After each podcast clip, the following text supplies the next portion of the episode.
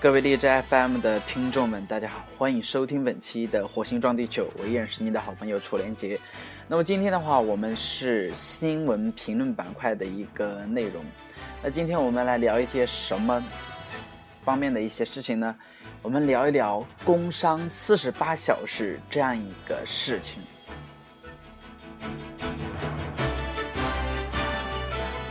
那其实说到工伤四十八个小时。之间的话，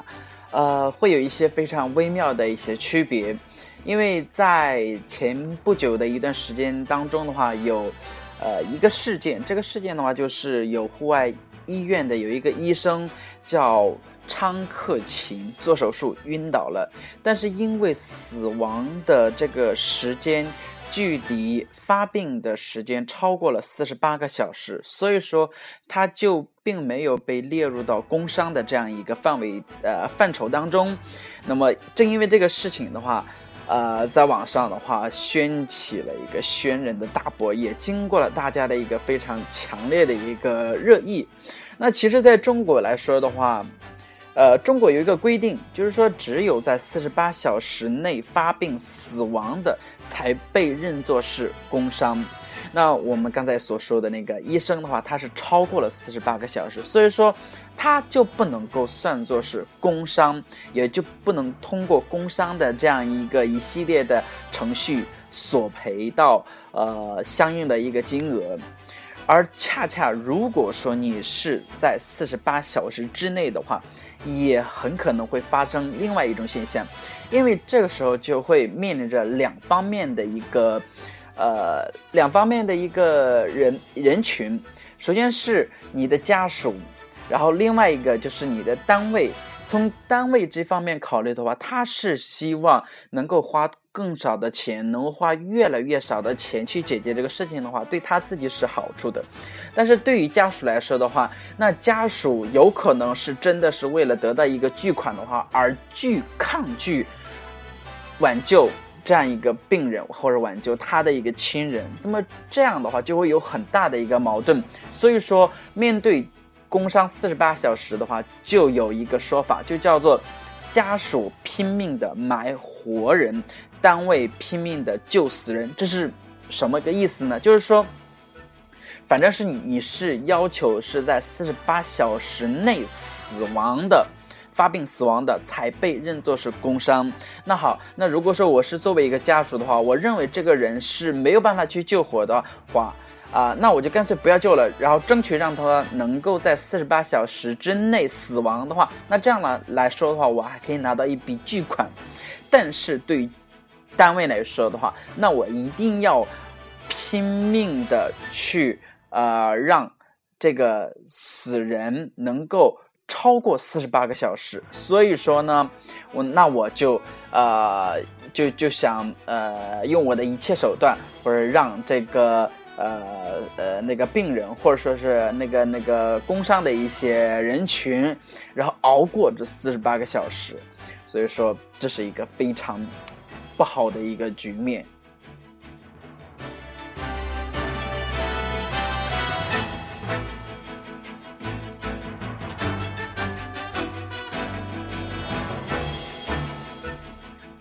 那其实我们来看一下这样一个。非常强制性的一个规定，它是规定的四十八小时，它其实就作为一个视同工伤的一个量化时间。那么它这个考虑的话，就是简化，它只是考虑到一个简化的一个认定的一个标准。看似它在呃在在取用人的一个单位，还给劳动者权利的一个折中点。其实这个东西的话，它已经脱离了我们现实生活当中的一些呃。符非常符合我们实际的一些想法，就是好像，呃，你认为这是一个折中的东西，好，你拍一下脑瓜子，那你就定了这是四十八小时之内才算是工伤，那这样来说，它就是有一点不负责任的一个啊作为。那那我们再看一下呃其他国家的一些做法，看看他们是不是做的会比较的好。那我们来看一下比较发达的一个美国。那美国的它对于工伤的认定的话，它是主要是看是否与工作相关。那这样一条就跟中国有很大的一个区别。中国是你工伤的话，呃，是要在四十八小时之内发病死亡的，他才认作是工伤。那美国就认为，只要你是跟工作有关的一切的伤亡，都算是工伤。所以说，他美国的工伤就是被认定。啊，认定的非常的呃理智，也非常的合理，呃，所以说在美国这样一条规定的话，就让很多的一些工伤的呃事件的话，免受很多的一些折磨，免受很多的一些纠纷。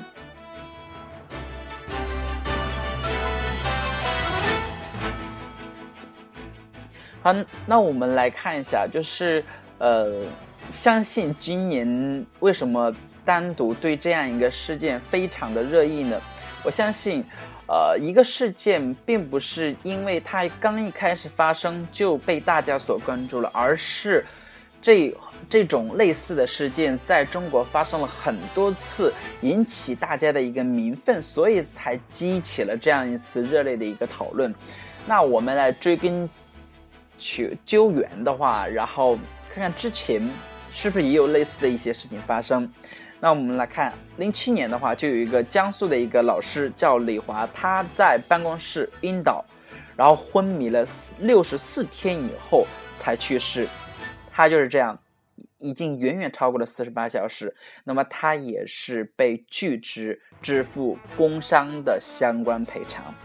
那么离我们距离我们比较近的就是一三年，一个农民工叫。呃，龚延开他在呼吸机的一个支持下多活了八个小时，未被认定为工伤。在其死后，家属少拿了近四十万的一个赔偿，仅收到了十一万的一个赔偿。那么这种情况的话，就属于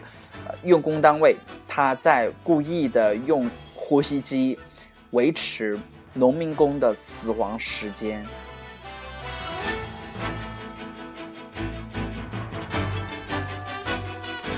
那刚才的话，我们说到这个农民工的话，有说到两个数字，一个是四十多万的一个赔偿，一个是十一万的一个赔偿，中间差距了将近快四倍的这样一个差距。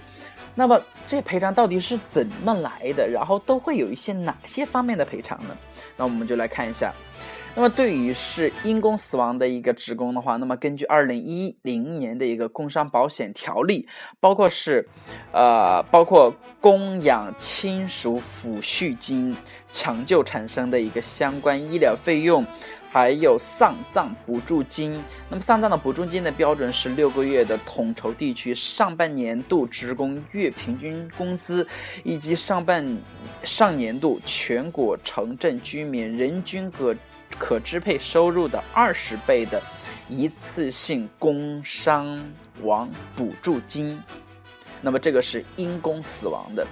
那如果说是非因工伤死亡的，那待遇又会是怎样呢？那么，如果说我们根据一九五一年的一个劳动保险条例，那么它就规定了，包括有供养直系亲属生活困难补助。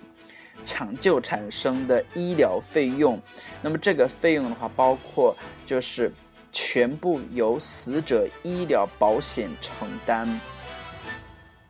呃，哦，那就说到这个抢救的一个医疗的费用的话，那么它是通过呃死者的一个医疗保险来承担的，所以说这个费用的话也不需要呃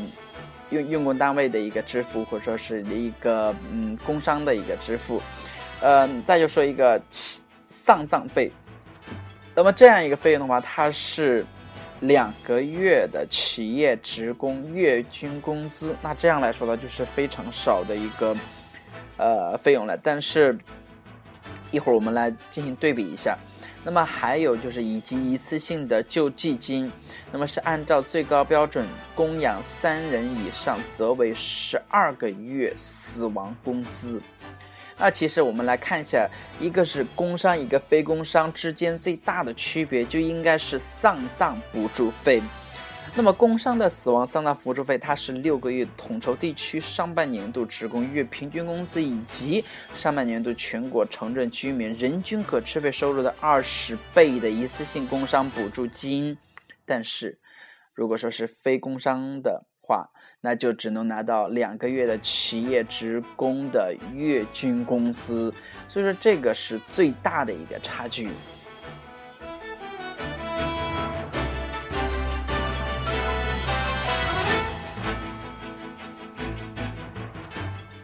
那其实我们纵观我们今天所讲到的这几个事例的话，其实我们都有在考虑有几点。第一点是生命，还有和金钱的衡量。其实，在这样一个亲情冷淡、这样一个呃人情冷淡的一个社会。用工单位他不会去考虑到为了你这样一个员工去付出太多的一个代价，而作为亲属的话，有可能有的时候真的是为了那一点点的一些钱，而真的去看着你的亲人离去。其实有的时候不免。呃，会有这样的现象，就是你可能一开始看起来非常的严重，你不去救助他，那可能会真的死。但如果说救助的话，那可能就是保住一命的这样一个差别，那就是命运、生命就是在你的手里面，就是松开了。所以说，我们应该面对每一个生命的话，都应该。敬重都应该尊重，都应该去努力的挽救他，因为人的生命只有一次，而你的金钱却是可以用你的一生去赚取的。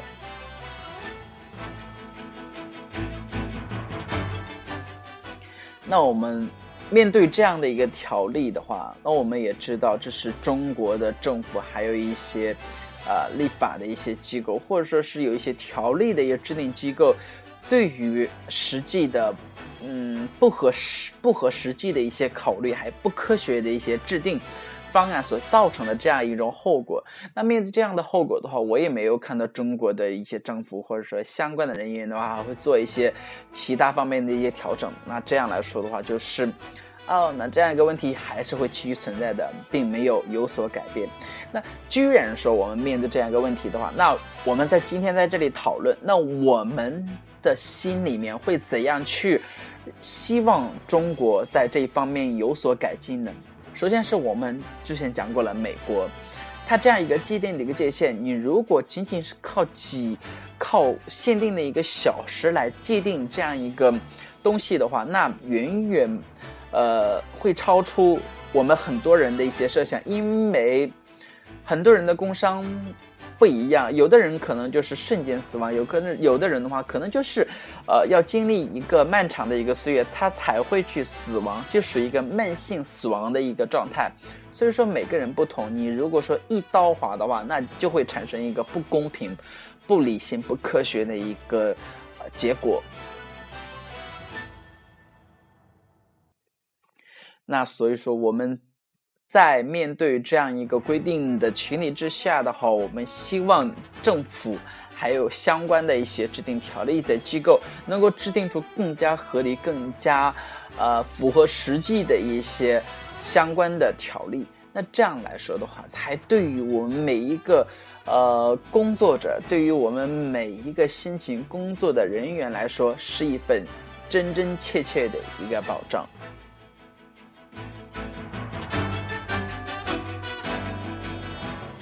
好，那么今天的话，我们今天，呃，关于工伤四十八小时的一一系列的方面的一些讨论，好，那么就到这里。那么今天的话，非常高兴能够跟大家继续，呃，一起来聊有关于我们最近新闻的一些热点，呃，也希望大家能够一如既往的支持火星撞地球。好，那我们下次节目继续跟大家一起来聊时事。